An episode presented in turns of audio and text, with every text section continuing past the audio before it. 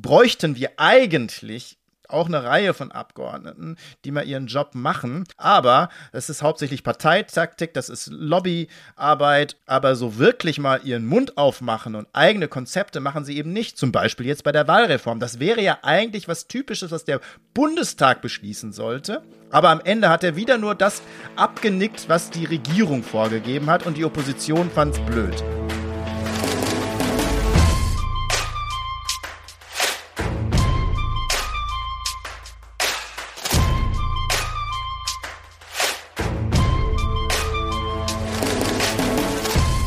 Ja, herzlich willkommen zurück, muss man ja sagen, bei dem Lobbyland Podcast, ihr Lieben.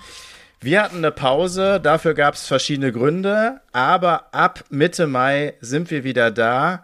Der Podcast alle 14 Tage zum Thema äh, Lobbyismus, Transparenz, Demokratie, ähm, ja, und was in der Politik so wichtig ist. Da war natürlich auch im letzten halben Jahr eine Menge wichtig. Auf ein paar Sachen werden wir natürlich immer noch zurückgreifen, aber vor allen Dingen wollen wir natürlich auch nach vorne schauen. Einiges wird sich ändern beim Lobbyland Podcast, einiges ist neu, aber natürlich auch vieles vertraut. Eine neue Stimme wird es auch geben, die uns ergänzt, die dazukommt, und zwar die von Kete. Und Kete ist auch heute da. Herzlich willkommen, Kete. Ich freue mich sehr, dass du bald auch dabei bist. Ja, hallo, lieber Marco. Ich freue mich auch, dabei sein zu können und zukünftig das Team um dich und Sabrina zu ergänzen. Und ja, soll ich kurz ein bisschen was zu meiner Person sagen vielleicht? Ja, das wäre schön, weil ich weiß nicht, ob jeder sofort weiß, ach, die Kete, genau. könnte, könnte ja sein, dass dich der eine oder andere noch nicht kennt und das jetzt unbedingt äh, dich kennenlernen musste. Ja, das sollten wir dringend ändern. Ich bin Käthe Kerbstadt, bin 36 Jahre alt und ich studiere Mensch und Umwelt mit dem Schwerpunkt Umweltpsychologie. Ich bin ähm, nebenbei auch noch aktiv in der Klimabewegung und seit zwölf Jahren mache ich politische Aktionskunst bei der Partei Die Partei. Und seit Anfang des Jahres bin ich jetzt Teil des Lobbyland-Teams. Ja, so viel zu mir. Ja, vielen Dank äh, zum Lobbyland-Team und äh, der Verknüpfung zu Plattform Pro, einem gemeinnützigen Verein, kommen wir gleich noch. Ähm, aber vielleicht sollten wir doch noch mal genau auf dieses äh, letzte halbe Jahr blicken oder sagen wir vielleicht auf die letzten Monate. Ist doch ein bisschen was passiert, ne? Oder Käthe? Ja, ich bin ja in der letzten Woche nach Berlin gezogen und gerade hier in Berlin war viel los politisch. Es gab soll ich, soll ich Beileid sagen oder Glückwunsch? Das weiß ich noch nicht. Das entscheiden wir in einem halben Jahr. ich habe hab mir auch okay. überlegt, ob ich das überhaupt offen sagen soll hier, weil man ist ja nicht so beliebt, wenn man dazu zieht nach Berlin. Aber immerhin kann ich mich jetzt immer über die Touristen lustig machen und beschweren. Ähm, ja, es ist viel passiert in der Zwischenzeit, wie du schon sagtest. Hier in Berlin gab es eine zweite Wahl, weil die erste nicht so gut geklappt hat. Es gab viele Fehler, also quasi eine Berlin-Wahl 2.0. Wie hast du das denn erlebt, Marco? Die zwei, also wählen durfte ich ja nicht. Ähm, aber es war natürlich sehr interessant, das mal auszuwerten. Schon die erste Wahl und die zweite fast noch ähm, interessanter. Also erstmal natürlich Bananenrepublik, ne, die erste Wahl. Also das jetzt zur zweiten Wahl Wahl äh, Beobachterinnen aus der ganzen Welt kamen, um zu schauen, ob diese Wahl demokratisch durchgeführt wird. Die zweite Wahl ist schon, also ist schon ein Ding für Deutschland, finde ich. Ähm, aber das mal so nur am Rande. Spannend fand ich vor allen Dingen mal so auf die ganzen Zahlen zu gucken, zu denen du dann ja jetzt gehörst. Du sagtest gerade, du bist dazugezogen, aber ich glaube, von den 3,7 Millionen Menschen, die in Berlin leben, sind ja eine Menge dazugezogen. Interessant fand ich, und das, darüber wird überhaupt nicht geredet, ähm, es wird jetzt nur geredet, natürlich über die große, neue, große, vielleicht nicht mehr ganz so große Koalition. Ähm, und äh, ja, wer denn welchen Posten kriegt, das ist immer so spannend, aber was immer hinten runterfällt, ist eigentlich, wie viele Leute noch repräsentiert werden. Wir leben ja in einer repräsentativen Demokratie. Das kann man jetzt gut oder schlecht finden. Aber klar ist, dass uns, dass uns Parlamente und Menschen, die gewählt werden, vertreten, also repräsentieren, weil ja 80 Millionen logischerweise nicht so einfach äh, sich selbst verwalten können.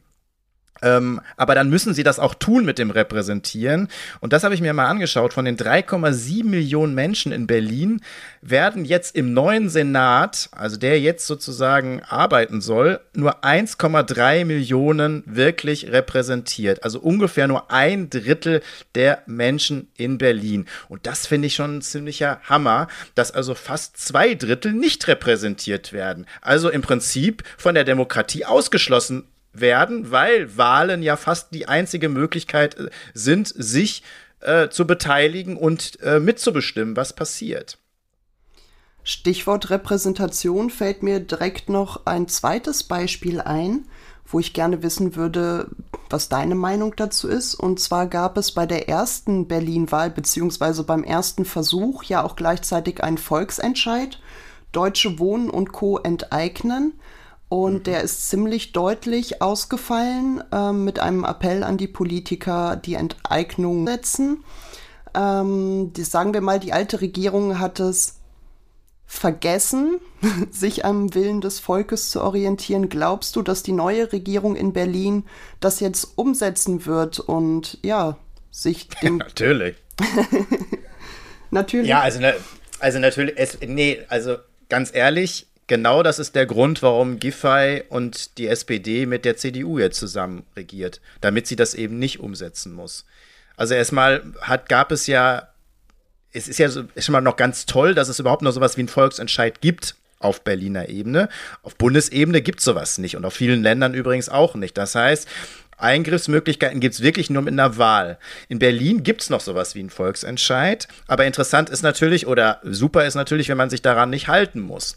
Das heißt, äh, sie hatten ja schon über ein Jahr Zeit, um da mal zu beginnen, haben sie aber alle nicht gemacht. Und die neue Regierung, also die äh, schwarz-rote Regierung, wird das natürlich ganz sicher nicht tun. Das heißt, da, wo eine Bevölkerung sich wirklich mal mehrheitlich für irgendwas ausgesprochen hat, wird es ignoriert.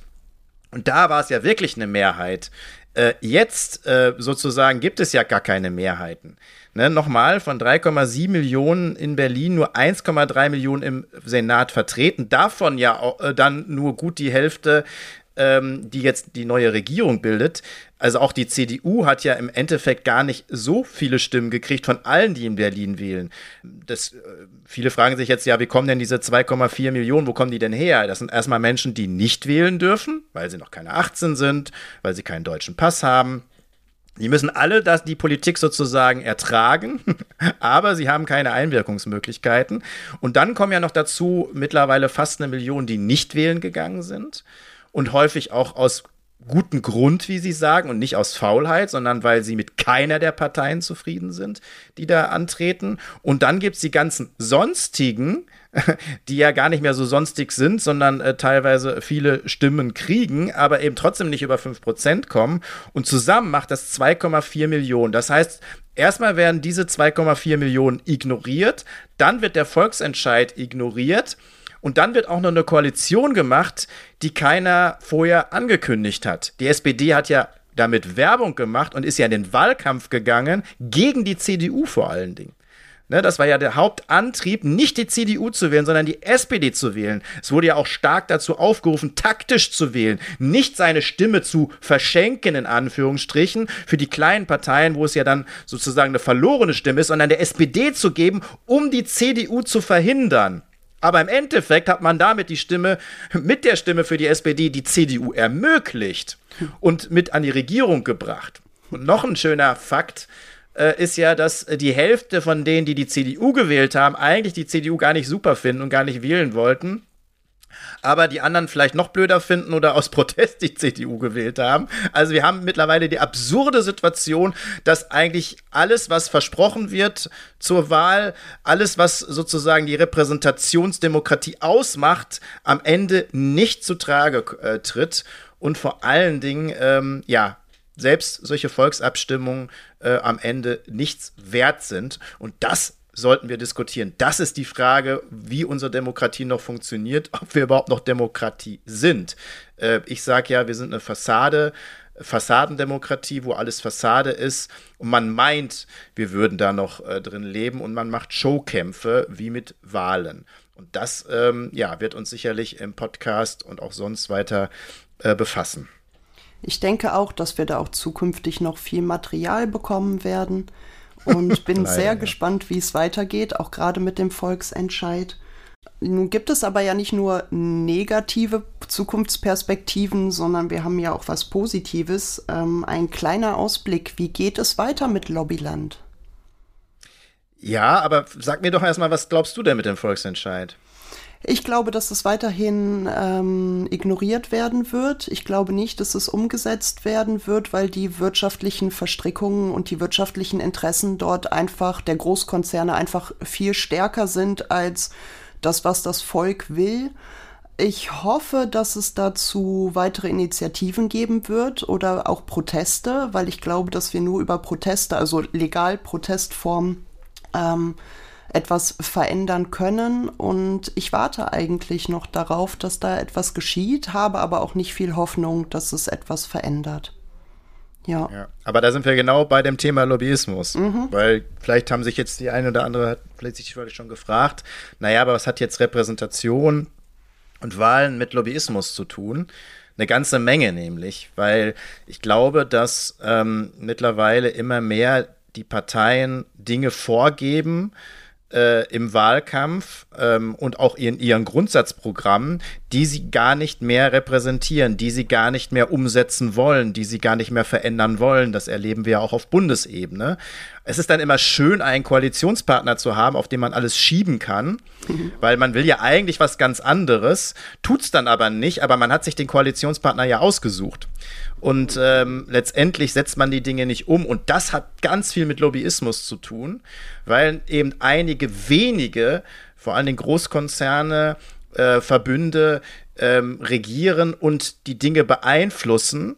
Das können aber nicht alle Parteien sagen, dass sie das super oder gut finden, weil dann würden sie vielleicht nicht gewählt werden. Aber am Ende setzen sie sich genau für diese Interessen ein und nicht die Interessen, die sie vorgeben im Wahlkampf äh, zu vertreten. Und das ist sozusagen die große Diskrepanz, die wir erleben in unserer repräsentativen Demokratie äh, mit, der, mit dem Lobbyland, äh, was ich eben nicht nur im Buch beschrieben habe, sondern wie es sich ähm, auch über die Jahre im Bundestag dargestellt hat und wie wir es auch auf Länderebene immer mehr erleben.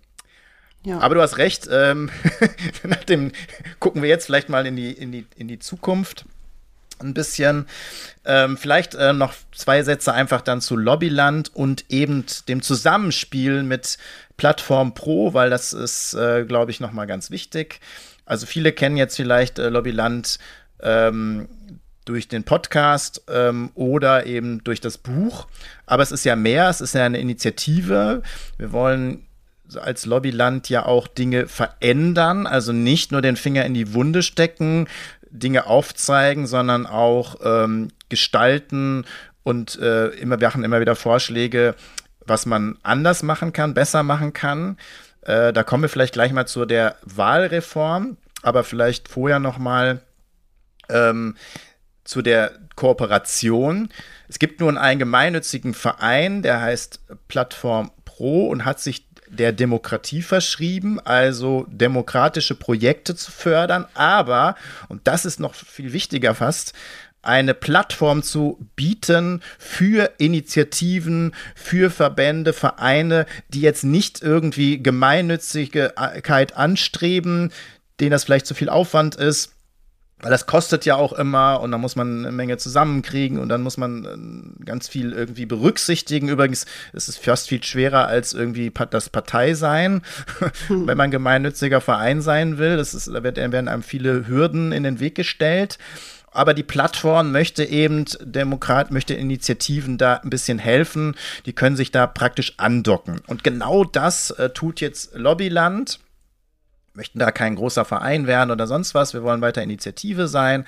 Aber ähm, wir docken jetzt eben bei der Plattform Pro an. Und die Plattform Pro hat jetzt einen neuen Vorstand gewählt ähm, und geht sozusagen eine neue ähm, Zeit an, wo sie sich um ein paar Projekte kümmern wird. Ähm, und eben zum Beispiel auch äh, wir jetzt als Lobbyland da äh, äh, uns andocken. Und da habe ich ja erwähnt, ähm, dass ein Projekt ähm, eine Art wirkliche Wahlreform sein könnte.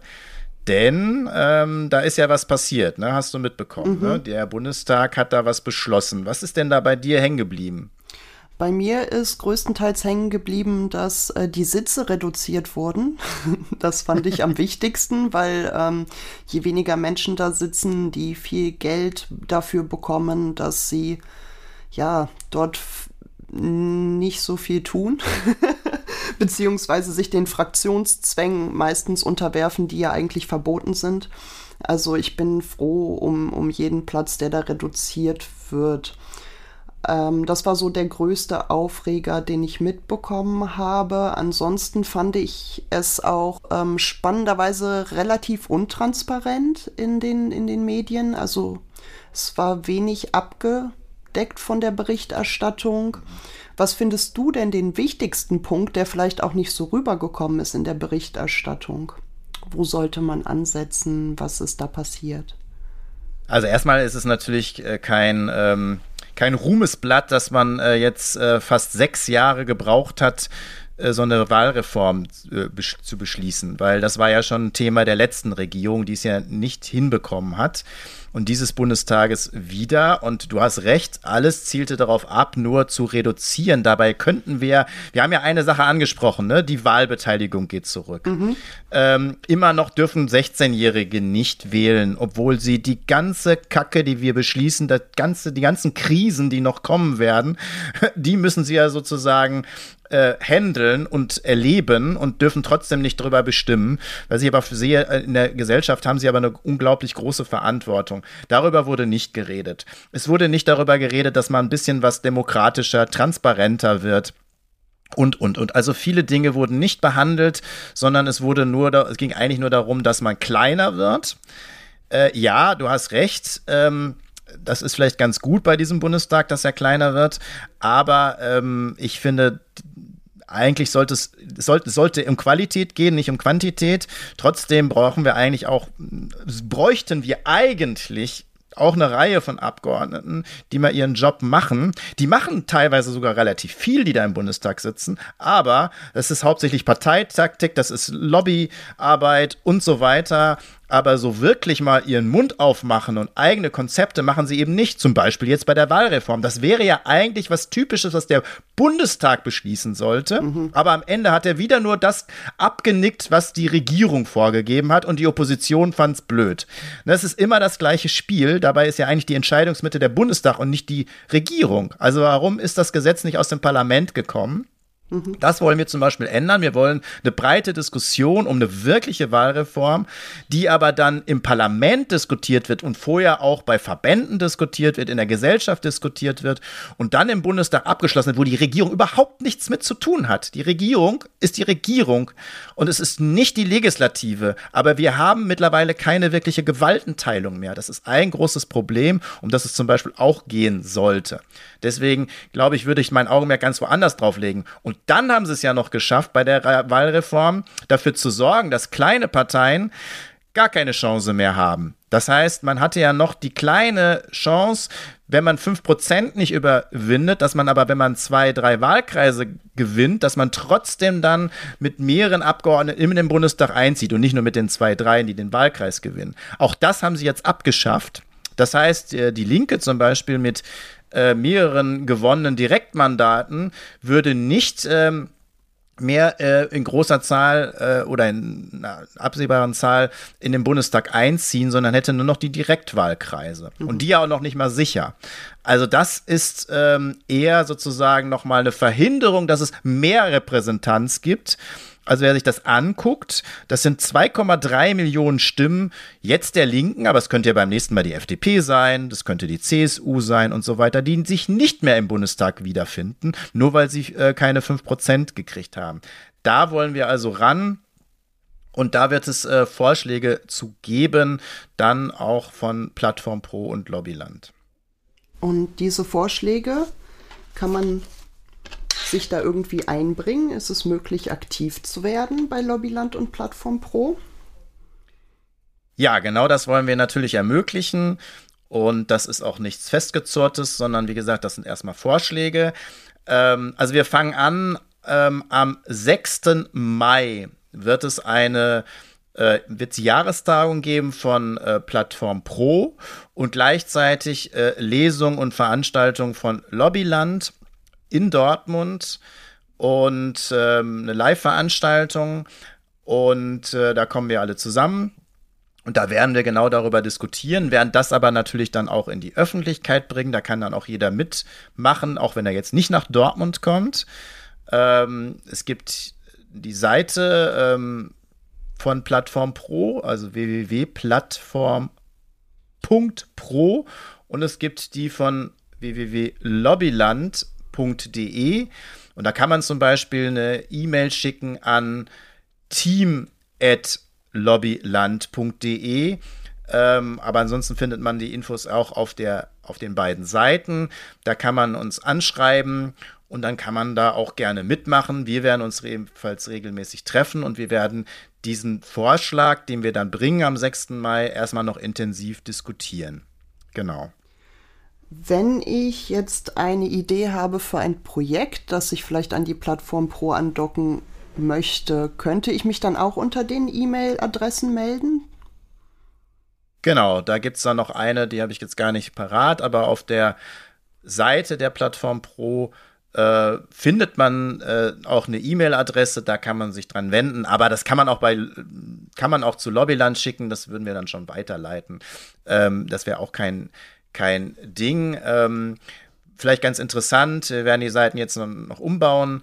Bei der Plattformseite finden wir aber den Kodex für Abgeordnete, also einen Politikkodex für den Bundestag. Ähm, der ist auf jeden Fall spannend, gerade auch wenn wir über die Wahlreform sprechen, weil das äh, ziemlich zusammengehört, dass wir eben äh, erwarten, dass Abgeordnete einen gewissen Kodex einhalten, was die Nebenverdienste angeht, was, der, was den Austausch mit Lobbys angeht und so weiter. Weil es ist ja immer noch so, und das haben wir ja noch mal erlebt, selbst wenn man die Menschen bescheißt, wenn man äh, sie hintergeht, wenn man seine Stimme, sein Mandat nutzt und missbraucht, äh, selbst wenn man korrupt ist, wenn man das nicht schriftlich irgendwo niederlegt, wird man als Abgeordneter nicht bestraft. Das ist weiterhin so. Alle, die diese Maskendeals eingefädelt haben, ihr Amt missbraucht haben und damit fast ja Millionen verdient haben, wurden nicht bestraft, selbst als sie erwischt worden sind dabei. Und das ist immer noch ein Umstand, der unglaublich ist in einer angeblich so tollen Demokratie und wo keiner dran geht. Und das ist, das heißt, wenn wir sowas wie Wahlreform diskutieren, müssen wir das immer mitdiskutieren. Wir werden das tun und alle, die Lust haben, da mitzumachen und denen, die auch sagen, es reicht, äh, können sich auf jeden Fall gerne melden. Also kommt gerne vorbei, meldet euch bei uns. Wir freuen uns über engagierte Mitglieder, über engagierte Menschen, die Lust haben, etwas zu verändern. Ähm, zu guter Letzt hätte ich noch die Frage an dich, wo kann man dich denn in nächster Zeit sonst fernab vom 6.5. noch live erleben mit Lobbyland?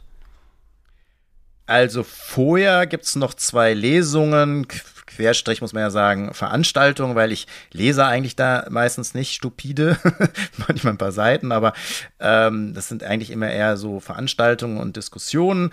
Da bin ich noch am 27. April in Karlsruhe und im, am 28. April in Waldshut, äh, das ist ganz ähm, an der Grenze zur Schweiz hin, also da bin ich diesmal in Süddeutschland unterwegs.